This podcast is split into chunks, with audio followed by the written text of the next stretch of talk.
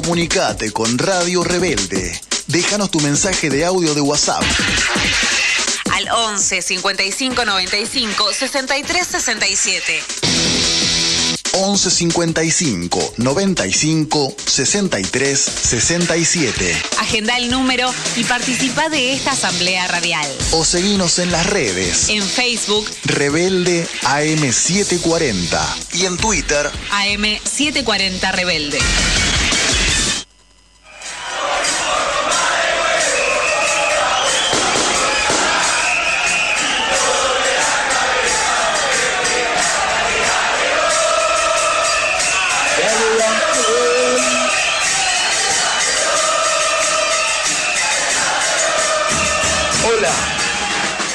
¿Cómo les va?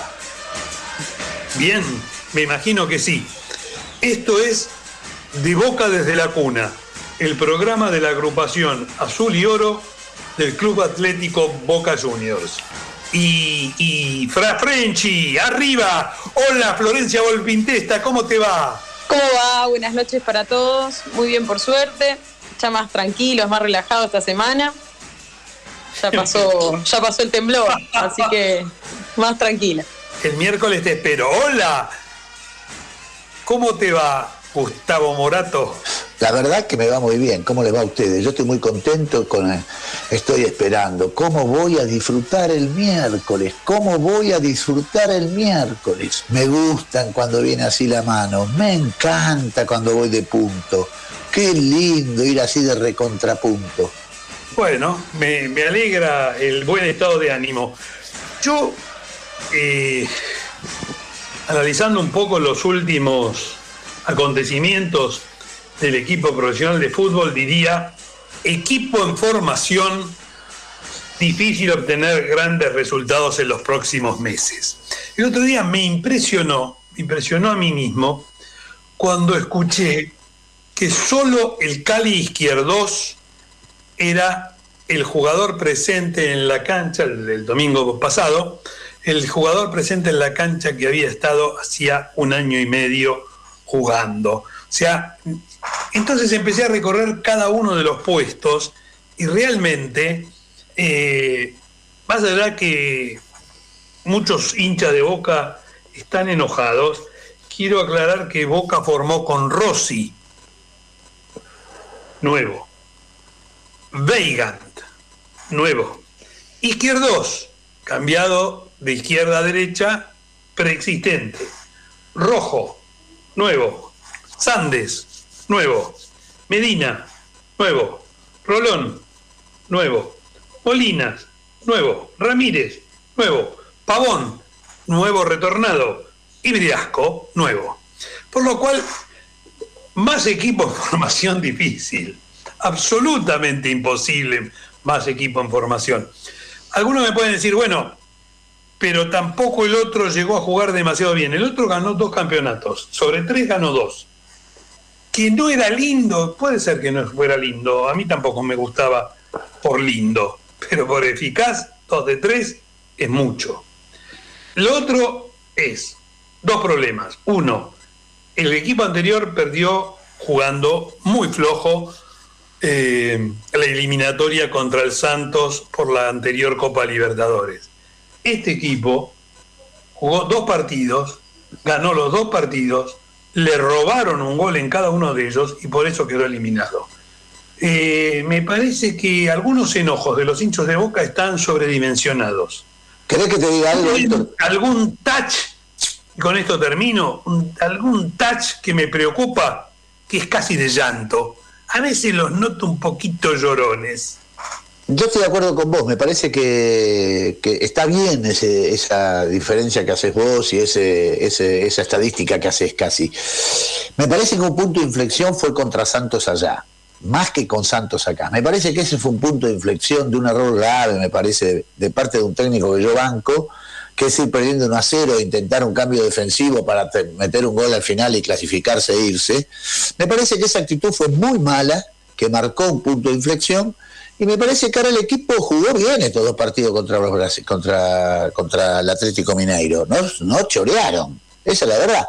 Y yo te digo que confío en el equipo para el domingo que esté en formación. No sé qué, para el miércoles. Para el miércoles, perdón. mejor. Para el miércoles. Me parece que igual ahí la cuestión es el fogoneo que hay por fuera, digamos. Si vos ya no te gusta, a ninguno de nosotros nos gusta ver a Boca ni jugar mal ni perder, y entendemos que es un equipo en formación, pero cuando termina el partido la bronca te da igual, cuando te roban la bronca te da igual, y es como el vaso que se va acumulando, y cuando todo el tiempo, todos los estímulos de afuera, llámese la oposición, llámese el periodismo, lo que quieran, cuando todos los estímulos de afuera solo hacen, o sea, solo hacen que te enojes más y resaltar la bronca y demás, y bueno, como que en algún punto el hincha, aunque sea sobredimensionado, explota. Sí, de todas maneras, a mí lo que sí me preocupa no es que el equipo esté en formación, sino que el equipo, no solo este, sino ya hace unos cuantos partidos, cuando todavía no se habían ido los que se fueron, inclusive, el equipo genera pocas ocasiones de gol y para colmo, las pocas que genera es sumamente ineficaz. Esto es estructural, porque tiene que ver con la forma que el equipo juega. El domingo contra Talleres, Talleres armó un enjambre verdaderamente en la mitad de la cancha, con una marca muy fuerte sobre todos los, mediocampistas de Boca, que eran además una banda, en un partido donde eh, sacado el mediocampo, el resto estaba bastante, bastante vacío, impresionante la cantidad de jugadores en el mediocampo. Eh, creo que ahí solo hubo algunas cosas de Aarón Molinas, que es interesante con la pelota, que tampoco sabían muy bien dónde ponerlo, porque le da lo mismo ponerlo de enganche el primer tiempo y mandarlo sobre uno de los laterales en el segundo. Cosas que pobre Aarón Molina si le van a hacer jugar de o de, porque no tiene nada que ver un puesto con el otro. Me pareció muy buena la, la- la aparición de, de Ramírez, Ah, un sí. muy interesante Muy interesante. sabe con la pelota, eh, tiene cambio de ritmo, cosa que a Boca le está faltando notablemente. Y las dos jugadas de... Boca tuvo tres jugadas de peligro en todo el partido, de peligro de gol. Como decía un amigo mío, lo peor que hay en la vida es ser peligro de gol. Hay que hacer goles, no generar peligro. Pero bueno, tres jugadas. Un pase espectacular de Ramírez a Pavón, que la agarró más abajo que La la tribuna. y la mandó a la tribuna, entrando prácticamente solo. El segundo es el que en vez de definir, en el segundo tiempo, el que en vez de definir Ramírez, se la pide Pavón y se la pasa, para colmo, pase a la izquierda de un zurdo, lo cual es muy complicado de hacer, la toca con el costado y anticipa el defensor de, de Talleres, ese era para definir el de zurda, y eh, el tercero fue un centro Casual, casual. manifiestamente un centro de, Del Pulpo Pulpo. González que había entrado en los últimos minutos del segundo tiempo, que termina pegando en el travesaño sin que el arquero tuviera ya nada que hacer. Esas fueron las tres opciones. Es muy poco para un partido, más allá de que fueron mal definidas para colmo, es muy poco para un partido. O sea, es evidente que a Boca le está costando muchísimo llegar y no solo llegar, sino además convertir. No, sí, eh, realmente estamos en una situación futbolística bastante, bastante complicada por esto que decís vos. Y además a mí me preocupan otra cosa, Héctor, me preocupan estas cosas que empiezan a jugarse, como lo de Cardona, que en vez de venir se va de vacaciones a Colombia, me preocupa lo de Villa, digo, eh, me preocupa que empiece a haber como un, rumoreo de, de, de- de- lío interno, de falta de decisión en algunas cosas, que se comenta, que los jugadores, me parece que tendría que haber alguna cosa de mayor firmeza, ¿no? Igual lo decimos siempre y lo repetimos, ¿no? El que quiere jugar con estos colores y defender este escudo, bienvenido sea. Esto es Bosca, lo dijo el Diego. El que no quiere estar acá y el que no quiere defender este escudo sabe dónde está la puerta. No tengo duda. Estoy de acuerdo con eso. Eh, dos cosas voy a decir. Una, soy oficialista de la comisión directiva de Boca. Dos, no soy alcahuete. Porque si a mi edad soy alcahuete, me queda poca vida como para eh, ser alcahuete y no lo fui más joven, menos ahora. Si Boca no genera una estrategia en la AFA, en la Liga Profesional de Fútbol, en la Conmebol, aunque en la FIFA, malos augurios tengo de lo que próximamente os va a pasar. No es joda. Tres días antes, eh, Gallardo pidió que se jugara el miércoles próximo el partido, cuando Boca pedía jugarlo en septiembre. 48 horas después, la AFA, Bostera, dicen, si esta AFA es Bostera, yo soy Cristóbal Colón en bicicleta, la AFA le dijo sí a Gallardo. Y además no quería viajar, sí al Estadio Único de La Plata. Muchachos, estrategia de poder. bueno, pero... Eh... Conmebol y FIFA. Pero... En toda otra ocasión la pasaréis mal. No, lo que digo es que fíjate vos que estás tocando los tres puntos y en los tres puntos tuvimos inconvenientes. Con la Conmebol en los dos partidos que nos robaron. Con la Liga cuando pasa Sesco de Tinelli. Y con la AFA que nos impone el partido que quería River. Es decir, hay una situación de falta de poder, del poder que tiene que, que tendría que teóricamente tener un equipo como el de Boca, un club como Boca. Digamos, esta cosa de la cual nos acusaron históricamente, hoy vemos que hace agua en los tres lugares, ¿no? lo repetiré siempre, es así. Y la otra cosa, lo que decía Flor, yo totalmente de acuerdo con que el que quiere jugar en Boca tiene que jugar en Boca y el que no quiere jugar en Boca se puede ir. Ahora, cuidado, eh, los patrimonios del club hay que defenderlos. Si el señor Villa se lo siempre que ha llegado su momento y que entonces se va, bueno, yo espero que hoy el departamento eh, jurídico esas cosas las toman los dirigentes, no los abogados, dicen en mi barrio, pero no me voy a meter en eso. Que el departamento jurídico, cuanto menos, le haya mandado una carta de documento intimándolo a presentarse mañana a entrenar. Aunque entrene solo en. Si Boca está en el predio, que entrene solo en Casa Amarilla o viceversa.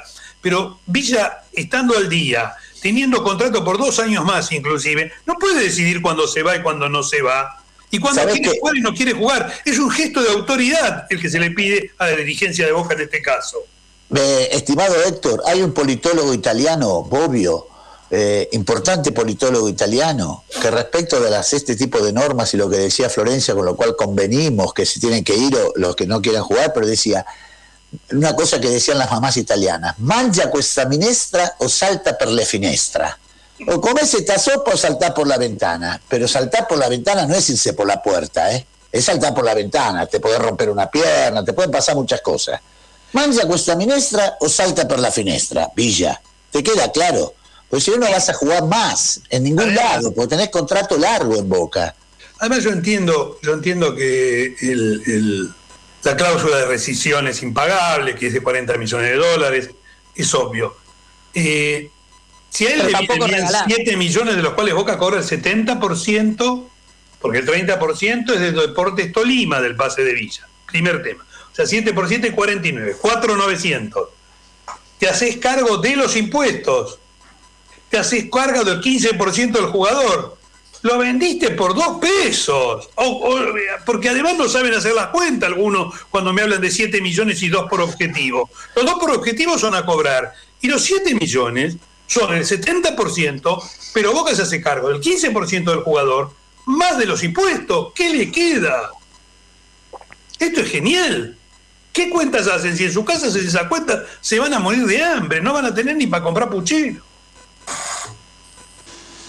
Eso, perdón, sumado a que eh, sienta precedente, ¿no?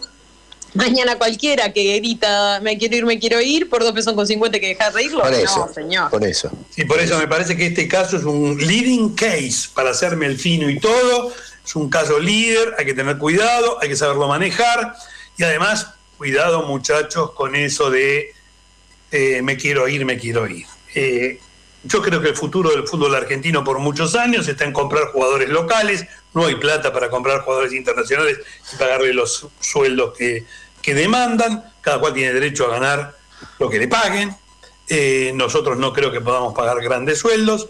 Y una última cosa, y vuelvo a, la Boca. Es cierto que algunos equipos juegan sin un 9-9 de área, grandote, fuerte, cabeceador, peleador entre los centrales, sí. Muchachos, los que juegan sin esos 9 tienen un sistema de funcionamiento maravilloso, ¿eh? Eso que ahora modernamente los periodistas eh, inventaron como atacar el espacio, quiere decir que distintos jugadores cumplen la función de nueve en una dinámica muy, muy alta. Yo no lo veo a Boca para eso, ustedes discúlpenme, y creo que al pobre Briasco, si lo siguen poniendo de nueve, lo mandan al matadero. Claramente, en el partido del domingo, cuando se fue a la banda, mejoró y respiró. Cuando estuvo en el medio lidiando contra los dos centrales, no agarró una, ni de arriba ni de abajo. Por lo cual, si no lo quieren quemar, como dirían en el barrio, no lo ponga más de nueve, a Briasco. Para colmo tenemos el problema de que Orsini por segunda vez se lesiona. Ojo con las debilidades psicológicas de jugar en Boca. No juega cualquiera en Boca. Coco flojo, en Boca se rompe. Preguntar a Guanchope, que no se había lastimado nunca y en Boca vivió lastimado. Y antes no venía con una... Es relativo. ¿Vos sabés por qué no juega en Estados Unidos Guanchope? No, ahora no sé, pero en Boca digo. Bueno, Guanchope no juega en Estados Unidos por dos motivos. Uno es porque un día está viendo un partido de la NBA el otro día está viendo a un cantante de color y el otro día está eh, haciendo un paseo en helicóptero. No me hables más que lo envidio. Después que hizo todo eso, quiere jugar al fútbol. Tercera ah, lesión de Guanchope en el breve plazo que se encuentra en los Estados Unidos. No juega por estar lesionado por tercera vez. volvamos a Boca. Volvamos a que el problema era de Boca que Guanchope se lesionaba en Boca, Guanchope se lesiona en cualquier lugar del planeta, muchachos. Muy bien, ha dicho. Está Agustina. Como estamos por Zoom, Meet, no Meet, para no hacerle propaganda solo a Zoom, hoy Meet de Google, buenísimo. Está Agustina, que además a mi edad no le puedo proponer que se case conmigo, esas cosas que vi, que me emocionaron en, los Juegos Olímpicos, pero acá y al aire le vamos a proponer a Agustina que se sume a De Boca desde la cuna, desde hoy para adelante. Hola Agustina, ¿cómo te va? Pavadita de botoneada. bueno, buenas noches.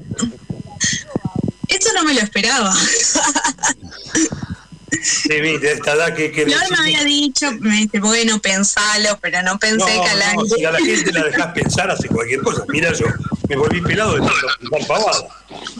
Sin pensarlo, entonces. ¿Vos te crees que acá te iban a dejar la paz? No, acá no te la van a dejar. No, no. No, no, porque este equipo es así. No, y además yo... No da chances. Tanto Gustavo Morato como yo somos fanáticos, pero fanáticos de verdad, de la participación de las mujeres, ya de escuchar las voces de los hombres, tenemos los oídos gastados y para colmo no de haber escuchado grandes cosas, por lo cual, con más razón aún, intento escuchar cosas mejores de parte de las mujeres. Porque a mí ya no se me ocurren. Yo me voy a tomar dos minutos para felicitarla al aire a la licenciada, porque se ha ah. recibido y así que me voy a tomar el atrevimiento. ¿Licenciado de qué? Porque licenciado, yo también soy licenciado. Cuando te dice licenciado te dejaron en bola, porque doctor tiene un prestigio mayor. Entonces dice licenciado, no decir licenciado en qué, y dicen debe ser que en barril. en el aire. ¿Licenciada qué, Agustina? En comunicación audiovisual. Bueno, entonces ya está, a ver si podemos levantar un poco este programa audiovisual, viene más flojo. Si César no prepara, no salimos ni, ni a placer, nadie sabe hacer nada acá de, de audiovisual. Somos todos de, la palabra. de la palabra. Yo también igual vengo también más de la palabra que de lo audiovisual. Pero bueno, pero además de eso, eh, y de que desde ya participas del programa, eh, queríamos preguntarte, porque Flor te, te inventó que te iba a invitar por una cosa, no por esto. Eh, eh, Yo, que, nos cuentes, que nos cuentes tu actividad. Que, eso, que nos cuentes la actividad en Boca. Claro. Con juventud. A ver, contanos, que de, de, juventud nosotros necesitamos bastante.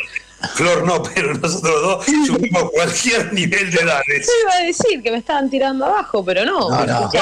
con, Agus, con Agus mejoramos el promedio acá. Sí, notablemente, notablemente. Largamente. Largamente. Dale, Agus. Juventud en Boca. Bueno, eh, es una secretaría que pertenece al Departamento de Socios y Socias y el año pasado se hizo por primera vez la edición de un taller de, formación en, dirigencia deportiva. Y este año se está llevando a cabo la segunda edición. Eh, yo la otra vez la hablaba con Flor y me parece que lo interesante del taller es eh, acercar el club a los socios y socias, quizás no los que ya están dentro trabajando desde cerca en una agrupación, en una peña, sino los socios que, que están más alejados, que desconocen por ahí parte de la historia o el estatuto, sus derechos, sus obligaciones, todo eso lo pueden aprender en el taller de dirigentes. y Agus, un tema me parece importante, contanos, pero hubo repercusión y hubo una gran modificación desde el primer taller al segundo, ¿no? Respecto de quiénes podían hacerlo. Sí, el año pasado hicimos un recorte. Eh, como salía desde juventud, era para juventud. La brecha era entre 18 y 35 años y tuvimos varios reclamos de que estábamos excluyendo a muchas personas, entonces, o sea, muchos socios y socias. Este año se hizo abierto a partir de 18 años para quien quisiera anotarse, podía hacerlo. Nos habían dejado afuera nosotros, digamos, a los viejos. Yo quiero dirigir. Ustedes igual conocen, tienen la experiencia. Pero bueno, es eso es interesante en ese sentido. Si uno está alejado o no desconoce. No, además me parece que la formación lo puede conocer. La formación, además la formación me parece una cosa imprescindible eh, y poder eh, incorporar desde jóvenes. Siempre las tareas dirigenciales en los clubes han sido de personas con mucha experiencia, para no decir de los viejos, y los jóvenes han tenido, en el mejor de los casos, alguno que otro cargo menor. Yo creo que, yo creo que en realidad una de las posibilidades más grandes es que los jóvenes se integren desde, desde lo antes posible a las distintas actividades del club, porque siempre en eso generan una dinámica distinta, una opinión distinta, eh, cosas que, que necesariamente un club, y más un club como Boca, eh, debe contemplar siempre, ¿no? se, sumó mucha gente? Sí, eh, la inscripción cerró en 3.600 más o menos inscriptas. Una locura. Después, a medida que se va cursando, quizás no todos rinden. Como siempre. Pero bueno, tiene, claro. Pero tienen igual la posibilidad de recuperarlo a fin de año. Si, si cambian de idea, ya tienen el acceso y pueden hacerlo. Sí, a mí me parece que más allá que 3.600 es un número realmente impresionante y que en cualquier cursada, de cualquier actividad, siempre hay un desgranamiento a lo largo de la cursada hasta el final. Eh, es una cantidad impresionante de cualquier manera. O sea, si uno piensa en que la mitad deje, sigue siendo 1800, y si deja el, 80, sí, es un montón de gente igual. Sí, mucho. Sí, tal cual. Sí, sí. Pero además hay una cosa que me parece importante, Agustina. Algunos de los que hacen el curso terminarán siendo dirigentes o no, pero por lo menos esa gente que pasó por el taller va a saber cuáles son los problemas en serio que sufren los dirigentes cuando tienen que conducir el club. Y la crítica, en el sentido de, no de crítica negativa, sino que cuando hablen de las acciones y demás, van a tener muchísimo más para, para poder hacer, ¿no? Para poder decir. Sí, conocer desde adentro el club, porque quizás uno habla del equipo de fútbol y nada más, pero bueno, conocer realmente cómo es un club. Sí, hoy me impresionó y les recomiendo que, escuchen en, YouTube la entrevista que se hizo a, a Martín Mendiguren. Deportes Amateur de Boca pasó de 16 deportes y 30 disciplinas a 29 deportes y 70 disciplinas. Y en todos los casos para mujeres y varones, cosa que me parece realmente eh, muy importante. Sí, destacable. De volver a ser un club atlético, ¿no?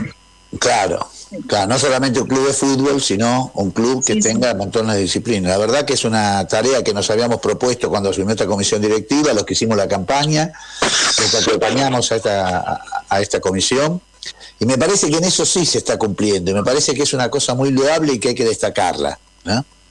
Es que, como dice Agus, eh, esto de tomar dimensión, ¿no?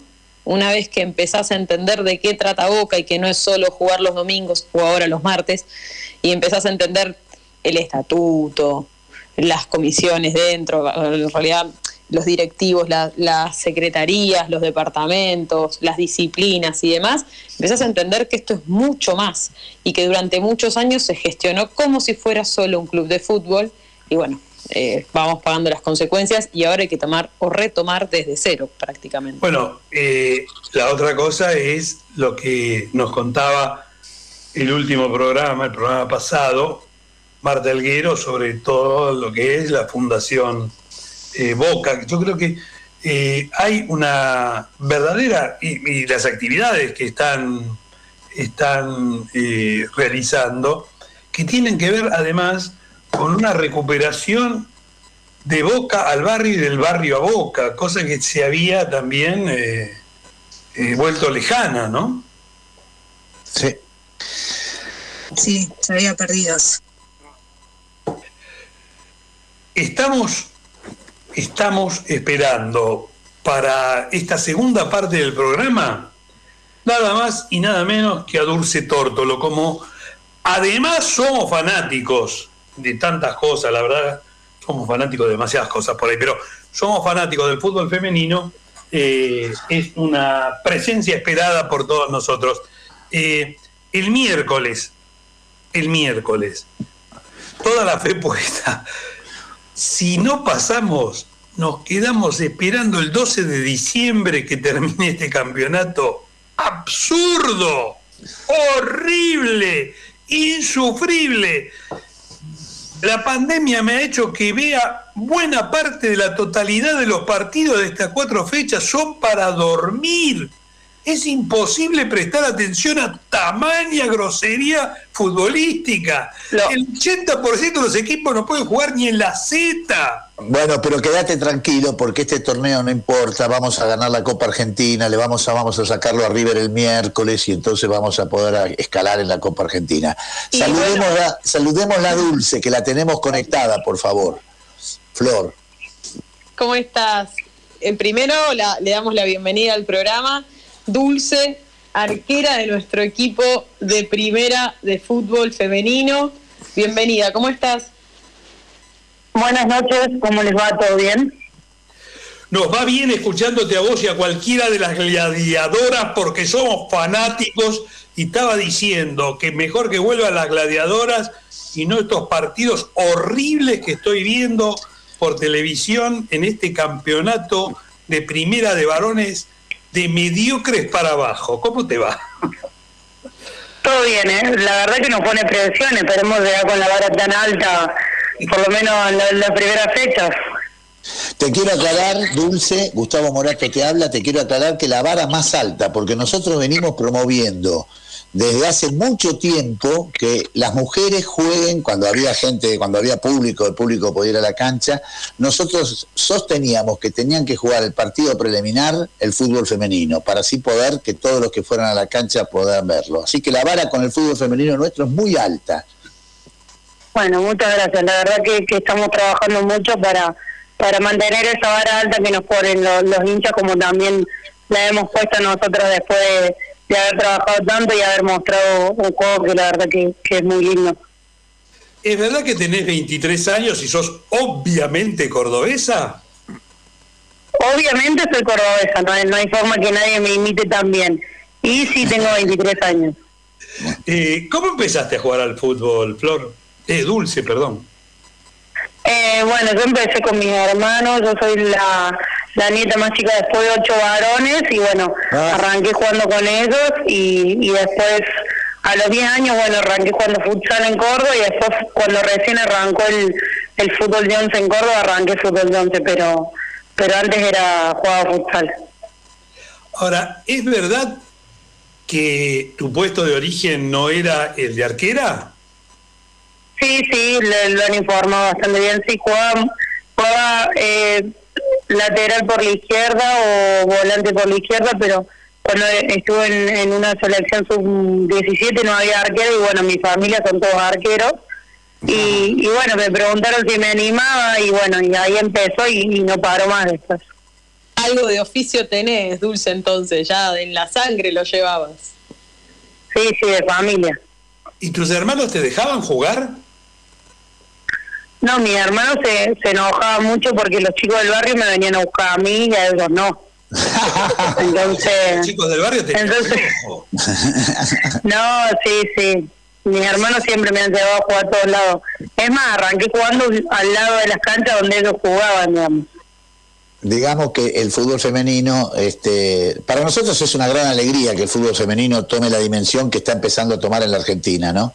Sabemos que otros países como Estados Unidos, por ejemplo, donde el fútbol no es tan importante, sí es muy importante el fútbol femenino que se practica en las universidades.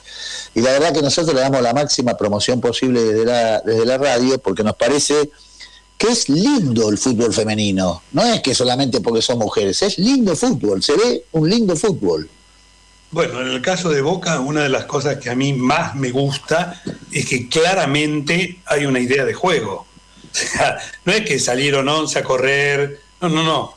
Hay, hay, hay rotación, hay cambio de puestos, hay relevos, hay trabajo, evidentemente, y hay, hay talento jugando al fútbol.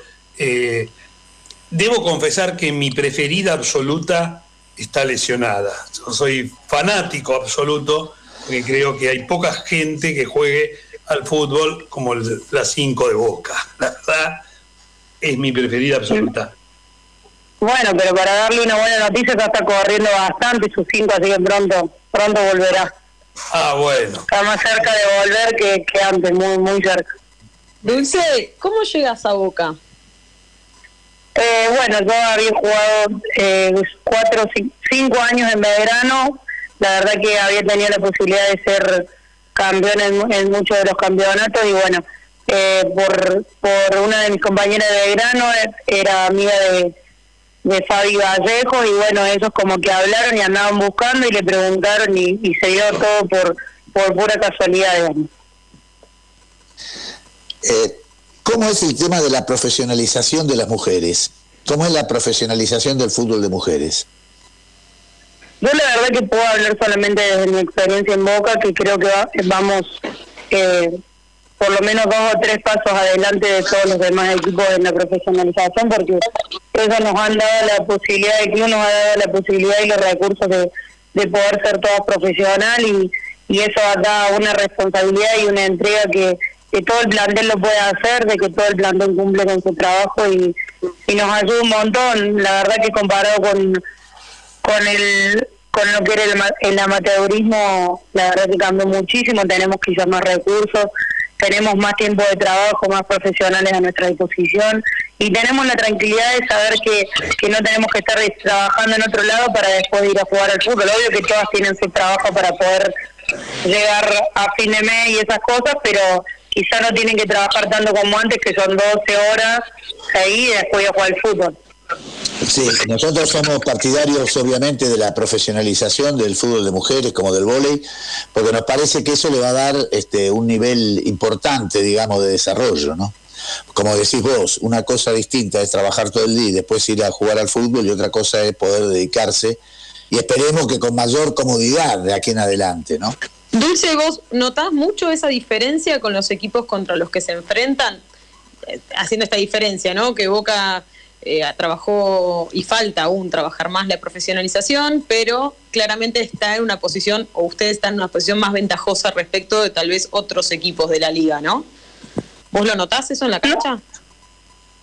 No sé si tanto en la cancha, quizás nosotros tenemos buenos profesionales a disposición como como es nuestro técnico, nuestro PF, entrenador de arquero, todos. Eh, tenemos un, un buen juego que, un buen juego que se ha trabajado en muchos años y eso quizá que nos da un poco de ventaja y un poco de, tranquilidad el tiempo que podemos trabajar y, quizás lo, eh, el tener desde el club más tiempo eh, para poder trabajar porque esos eh, hay clubes que cuando apenas empezó la profesionalización en- entrenaban dos veces por semana, otros que entrenaban tres y, y nosotros entrenábamos seis. Entonces ese ese tiempo también lo venimos como de ventaja y, y quizás por ahí se nota mucho. Hoy el fútbol femenino profesional se ha emparejado un montón y, y bueno, o sea, un poco la- las distancias que teníamos antes se han acortado pero sin duda los partidos hay que jugarlos porque porque hay rivales que te sorprenden y hay rivales que han mejorado mucho y que quizás por ahí no se nos hace tan fácil ahora llegar a resultados tan abultados. Digamos que Boca ha hecho punta en esto de la profesionalización y me parece que van a tener que acompañarlos necesariamente los demás equipos, pero lo cual nos, nos deja muy satisfechos también de que seamos punta en esto, ¿no? Sí, la verdad que sí, el club ha apostado por, por toda la profesionalización, ha, acompañado a los que, a los que la ha, dispuesto y ha, y ha hecho mucho más que, que cualquier otro otro club que nosotros tenemos conocidos en clubes grandes que quizás no tienen ni, ni la mitad de lo que nosotros tenemos. A ver, contame, ¿qué es la 23 Funciona? Es un grupo de entrenamiento que tenemos con, bueno, eh, Lina Cabrera que ya se fue y con, bueno, con Flor Quiñones, que eh, ese grupo de entrenamiento, bueno, ahora tenemos cuatro veces por semana y, y entrenamos a personas que tengan ganas de moverse, no es necesario ni, ni tener experiencia o, o que hayan, hayan hecho algo o no en su vida. Y la verdad que buscamos un espacio donde las personas se distiendan, puedan divertirse, porque el juego está muy muy tapado y se cree que los grandes no pueden jugar y también nosotros utilizamos ese espacio para que se diviertan y se distiendan de, de todo el, estrés que puede generar la rutina. ¿Y eso lo hacen en los parques? ¿Cómo es eso? Sí, nosotros lo tenemos, eh, bueno, los martes y viernes damos clases en el Parque Centenario y los lunes y miércoles damos clases en el Parque Lezama. ¿Y los viejos como nosotros también pueden ir, Dulce? Obvio, no hay, no hay limitante de edad ni nada. Tienen una clase que pueden probar y bueno, eso está según según lo que cada uno quiera y cómo se sienta, obviamente. Ojo, ojo que Parque Centenario me queda cerca a mí. A mí ¿eh? también, ¿eh? así que me anoto. ¿eh? Ojo, bueno, los esperamos martes y viernes a las 18 horas. Dulce, yo leí por ahí que tenés una cábala especial antes de empezar el partido o los partidos, ¿puede ser? ¿Cuál sería esa cábala? No sé, que comías algo raro. Yo dije, no. no, no, no es nada raro. Comer tutuca no es raro.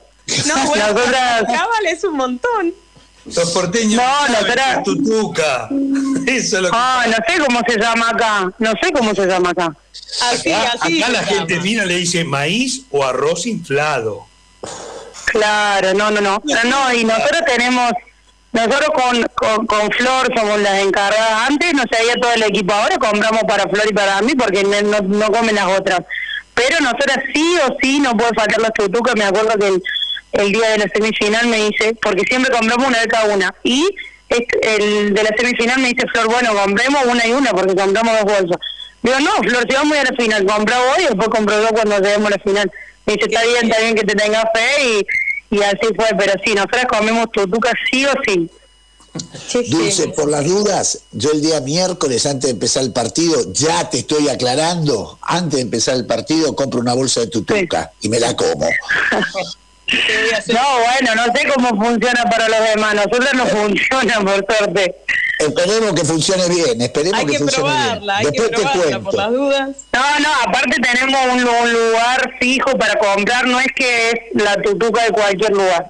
La señora ya nos vende, sabe que, que, que es para antes de los partidos, todo. Ah, no, entonces tiene todo un ritual, no es tan fácil. No, lo que pasa, lo que pasa que, que una realidad es que las tutucas de acá no son tan dulces. Entonces fue el lugar que, lo, que, encontramos que es la tutuca más cerca de, las tutucas de Córdoba, porque a nosotros nos gustan las de Córdoba. Ah. Es más, cada vez que nos vamos traemos una bolsa de un kilo y bueno, la hacemos por un poco. Pero, pues, pero no es lo mismo. Por la tutuca y no por el fernet con cola, ¿no? Menos mal que... No, no. No, obviamente que no. Capaz lo intentaron y ahí el director técnico cuando las vio le dijo, che, chicas, no. No, no. Bueno, la ¿Sabés qué? No, no estoy ni contando la historia, me me llega a pasar eso. Ahora, ¿jugaste, ¿jugaste en el Pirata Cordobés? Me imagino que, que serás hincha de Rodrigo, además. Sí, a mí me gusta mucho Córdoba, me gusta de verano quizás Rodrigo en Córdoba no se escucha tanto, la realidad es así. hay, hay bandas que en Córdoba no son tan escuchadas que acá son furor. Y hay, hay bandas que en Córdoba son escuchadas, que son furor, que llenan en todos lados y acá no. Pero Rodrigo, yo, yo cuando era chica, falleció Rodrigo, tenía tres años. Claro. Claro. Claro. Y algunas Por eso lo escuchaba como Banda 21, ¿no? Claro, bueno, Banda 21 en Córdoba no llena, pero acá toca Banda 21 y se quizá para en Buenos Aires porque toca Banda 21 y no. En Córdoba quizá no pasa eso. En Córdoba se escucha más otra cosa. Sí, es cierto.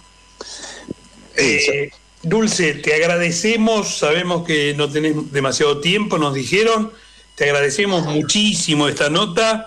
Eh, seguiremos bancando a las gladiadoras simplemente porque nos gusta, porque nos da placer, porque nos, nos gusta verlas jugar y te deseamos, por supuesto, lo mejor a vos y a todas tus compañeras.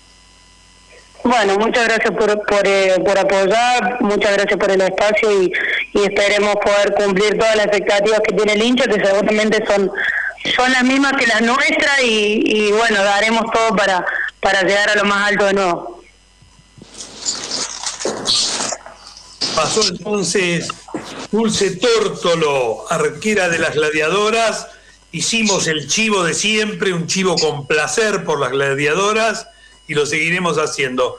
Y cuando yo era chico, porque alguna vez fui chico, y no tan chico, iba a la cancha, y ni hablar un clásico contra las gallinas, por ejemplo, en el monumental Videla, que no se llamaba Videla en esa época todavía, había partido de tercera, reserva y... Es verdad, es verdad. Tan es así que mi madre me hacía siempre dos sandwichitos que difícilmente duraran porque ya en la tercera se lo tiraba al árbitro, desde la tribuna de arriba no llegaba ni a la esquina, pero me perdí un jamón y queso con el árbitro, el otro me lo comía. y ahora ya directamente no puede jugar ni la reserva, cuando es muy importante, por lo menos a mi entender, para los jugadores, especialmente para los jugadores jóvenes, por supuesto, no digo ya la tercera, por lo menos la reserva, que empiecen a acostumbrarse a jugar con público y que sepan lo que es jugar de visitante, lo que es jugar de local, lo que es eh, el público alentando y el público también murmurando. Ahora se ha complicado todo, muchos clubes tienen unos vestuarios que no sirven para el precalentamiento, etcétera, etcétera. Entonces, para empezar, la liga está exigiendo una hora antes tener liberada la cancha, el, campo de juego para ser más específico, poder eh, hacer precalentamiento los dos clubes, cualquiera que quiera, los equipos mejor dicho, y eh, inclusive todo el tema este de eh, el riego de la cancha. Esto ha hecho que eh, difícilmente se pueda jugar antes, cuando hay una hora antes del comienzo, esto es un teatro en un partido de fútbol últimamente, una hora antes sin poder ocupar el, el campo de juego, ¿no? Bueno nos quedaremos sin reserva y sin tercera. Por lo menos sin reserva seguro. Era lindo igual, ¿eh? yo no llegué a la tercera, Héctor. De la ¿Llegaste a la reserva? Pero a la reserva sí llegué y te comparto. Ir a ver la reserva era lindo, eh, poder alentar a los pibes era lindo. En ese momento hasta había visitantes, entonces, y los visitantes en general eran los primeros en llegar por una cuestión, por las dudas nomás, ¿no? Una cuestión no, por una necesidad de ocupar la tribuna. Tal cual. Y, la verdad que se vivía un clima con poca tensión, divertido. Era, entiendo yo que para los chicos era, era algo motivante. Sí, eso de con poca atención, ¿no? Porque nos dedicamos a insultarnos por lo menos una hora antes de empezar el partido, eso sí, eh, ida y vuelta, y a canto va y canto viene, pero eh, eso es folclore, mientras no, no sea con violencia eh, especialmente física, no, no, no hay mayor problema. Eh, además, antes, los jugadores que no jugaban en la primera jugaban en la reserva. O sea, eh, uno lo veía jugar en la reserva y lo veía jugar de la reserva a la primera. Cosa que ahora solamente por streaming y los que somos muy fanas, y además en realidad la, la reserva se ha vuelto una tercera por edad porque la mayor parte de los jugadores, en la medida que vos tenés 25, 24, 23 jugadores convocados, vos prácticamente tenés dos equipos completos eh, con la primera. Por lo cual la reserva en realidad hoy es la tercera en edades, ¿no? Sí, sí.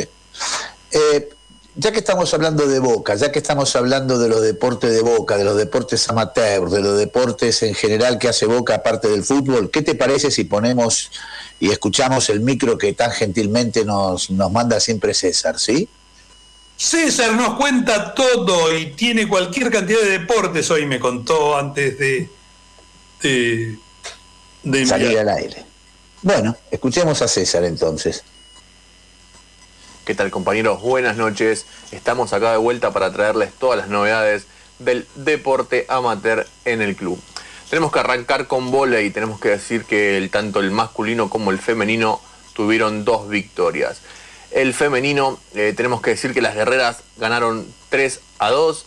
Eh, vienen la verdad que bastante bien. Esta vez le ganaron a Banco Provincia, La Plata, con parciales de de 25-21, 15-25, 21-15, 25-22 y 16-18. Ahora tenemos que esperar, ya que somos líderes de la zona, a ver con quién nos toca rival para la semifinal. Por el lado de los chicos, en la división de honor, en la zona B, eh, mm, le ganamos a defensores de Banfield en set corridos con parciales de 26-28, 13-25 y 18 25.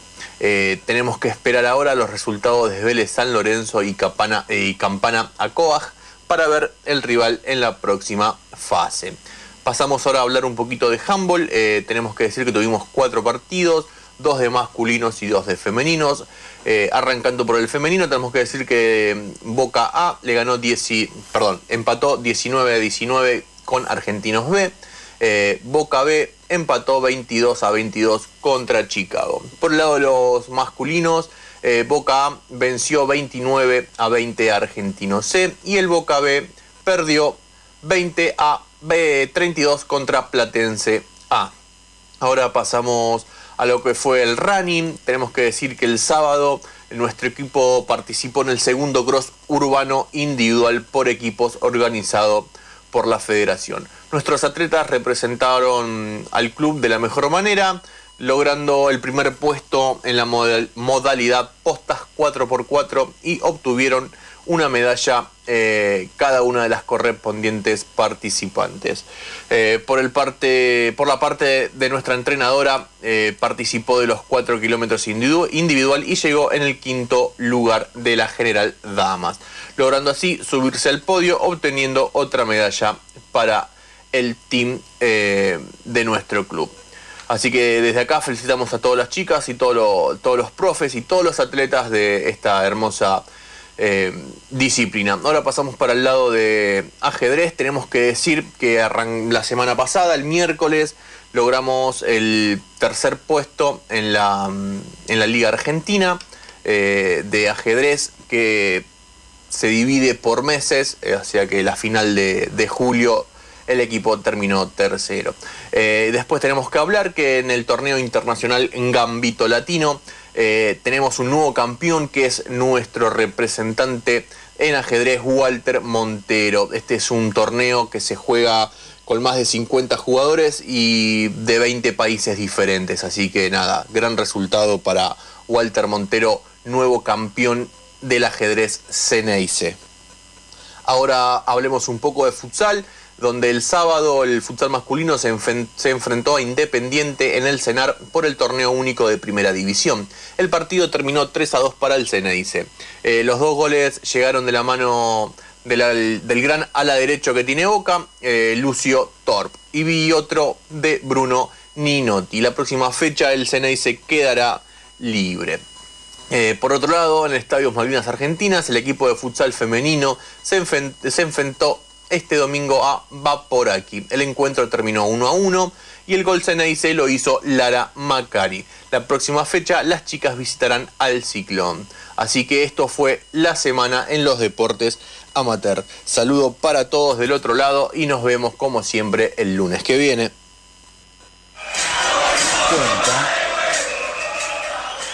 como se habrán dado cuenta, eh, César, prácticamente todas cosas positivas nos mandó. ¿eh? Igual.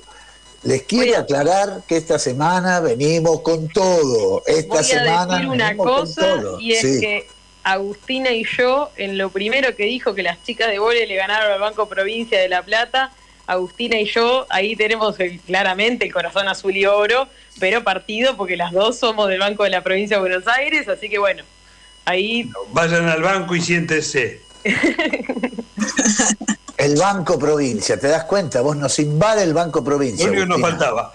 Y esta semana se cumplió un aniversario de eh, una situación absolutamente gloriosa para Boca, que fue la obtención de su primer título internacional. De la mano del inolvidable Juan Carlos Toto Lorenzo, alguien que había convencido a los jugadores que los sábados había que comer polenta porque daba fuerza.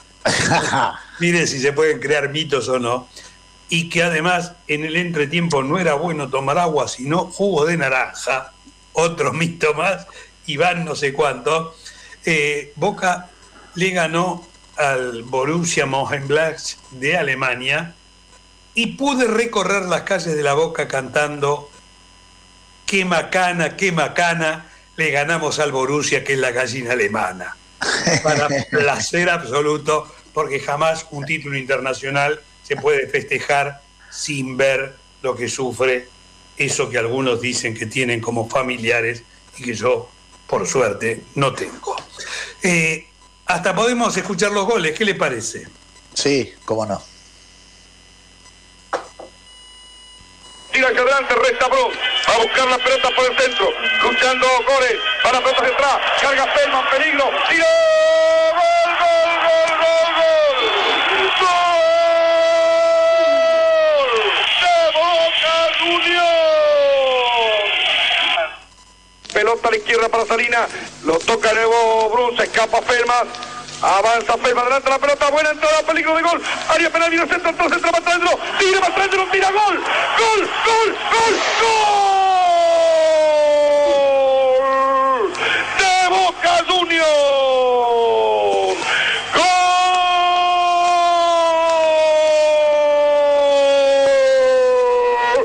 De Boca Juniors. Salina esquiva un hombre, esquiva otro, peligro de gol. Gol, gol, gol, gol, gol, gol, gol, gol.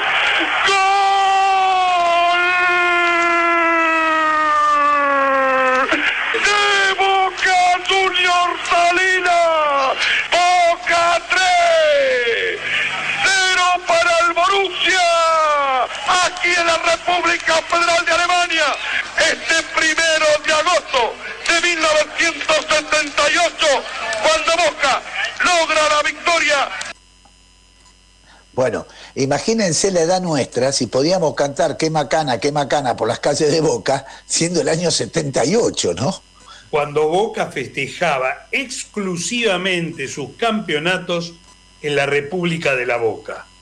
Y no había comprado ese larretismo de ir al obelisco que no sé qué corno tiene que ver con Boca. Nada.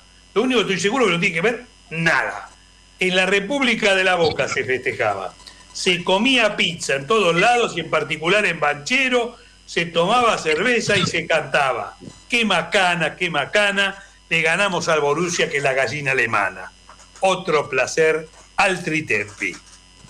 el McDonald's de la 9 de julio aboga por tu idea de volver a festejar por las calles de la, de la. Pero lo que pasa es que no había ninguna violencia, ¿eh? se cantaba, se, Sí, se bailaba, se saltaba, no, no, nadie le pegaba a nadie. Eh, no, no, no tenía nada que ver con la violencia, tenía que ver con la felicidad. Como Eh, verás, Agustina, estamos eh, recordando época del Pleistoceno para ustedes, ¿no? Para vos, Agustín, y para vos, Florencia, ¿no? No, si quieren voy para atrás. ¿eh? No, no, no. ganamos, ojo que ganamos antes. La primera Copa, sí, intercontinental, la ganamos al Borussia Mönchengladbach. Miren cómo será que decía el relator desde la República Federal Alemana. Eh, Claro, que todavía no había caído el muro de Berlín. no estaba unificada Alemania. No, claro. Había que Pensé lo distinguir. mismo cuando lo escuché. Pero eso ¿Eh? pasó muchos años después, ¿eh? Yo estuve en, en Alemania muchos años después y seguía todavía sin unificar. Bueno, pensemos que es el Después, sí, 89, casi seguro. el 89, así que imagínate si Claro, todavía pasaron 89. 11 años de esa época que nosotros Eh, festejamos en la República Federal. Y la otra que decía en Alemania comunista se llamaba República Democrática Alemana. obviamente, Curiosísimo. ¿cómo así comunista, así democrática? Algunos no saben ni cómo se llaman las cosas, pero es así. ¿Cómo? República Democrática se llamaba, la federal y la democrática. O del este y el oeste. Alguna vez Sí, una alumna me dijo la de acá y la de allá y le dije de qué lado tenés, hija, mirando el planiferio. Claro, porque la de de allá. Pareció un exceso hace muchos años. Eh, nos estamos yendo. Desde el lunes, Agustina ya nos dijo que sí y se suma a este equipo. Eh, pero además te digo, si querés escuchar este programa, seguramente mañana, mañana está en Spotify, en el Spotify de la agrupación Azul y Oro. Pero si seguí, si querés, además nos podés seguir en las redes. Y si querés sumarte, te podés sumar a la agrupación Azul y Oro. Hay un solo requisito imprescindible. El que no lo cumple no puede sumarse. Es ser hincha de boca sí o sí. Para colmo, si te falta algo, te podés ver en el YouTube, en el canal de YouTube de la agrupación, te podés ver los pimpones, que son lo que más me gusta. Hoy una entrevista a Bendiguren, que también me gustó, y además César la rema con las chicas y los chicos, y los martes te está poniendo un noticiero con toda la actividad. Nos vemos el lunes, eh, después del triunfo del miércoles. Hasta el lunes. lunes, compañeros. Hasta el lunes, Agustín, hasta, Hasta el el lunes, lunes. Florencia. Chau.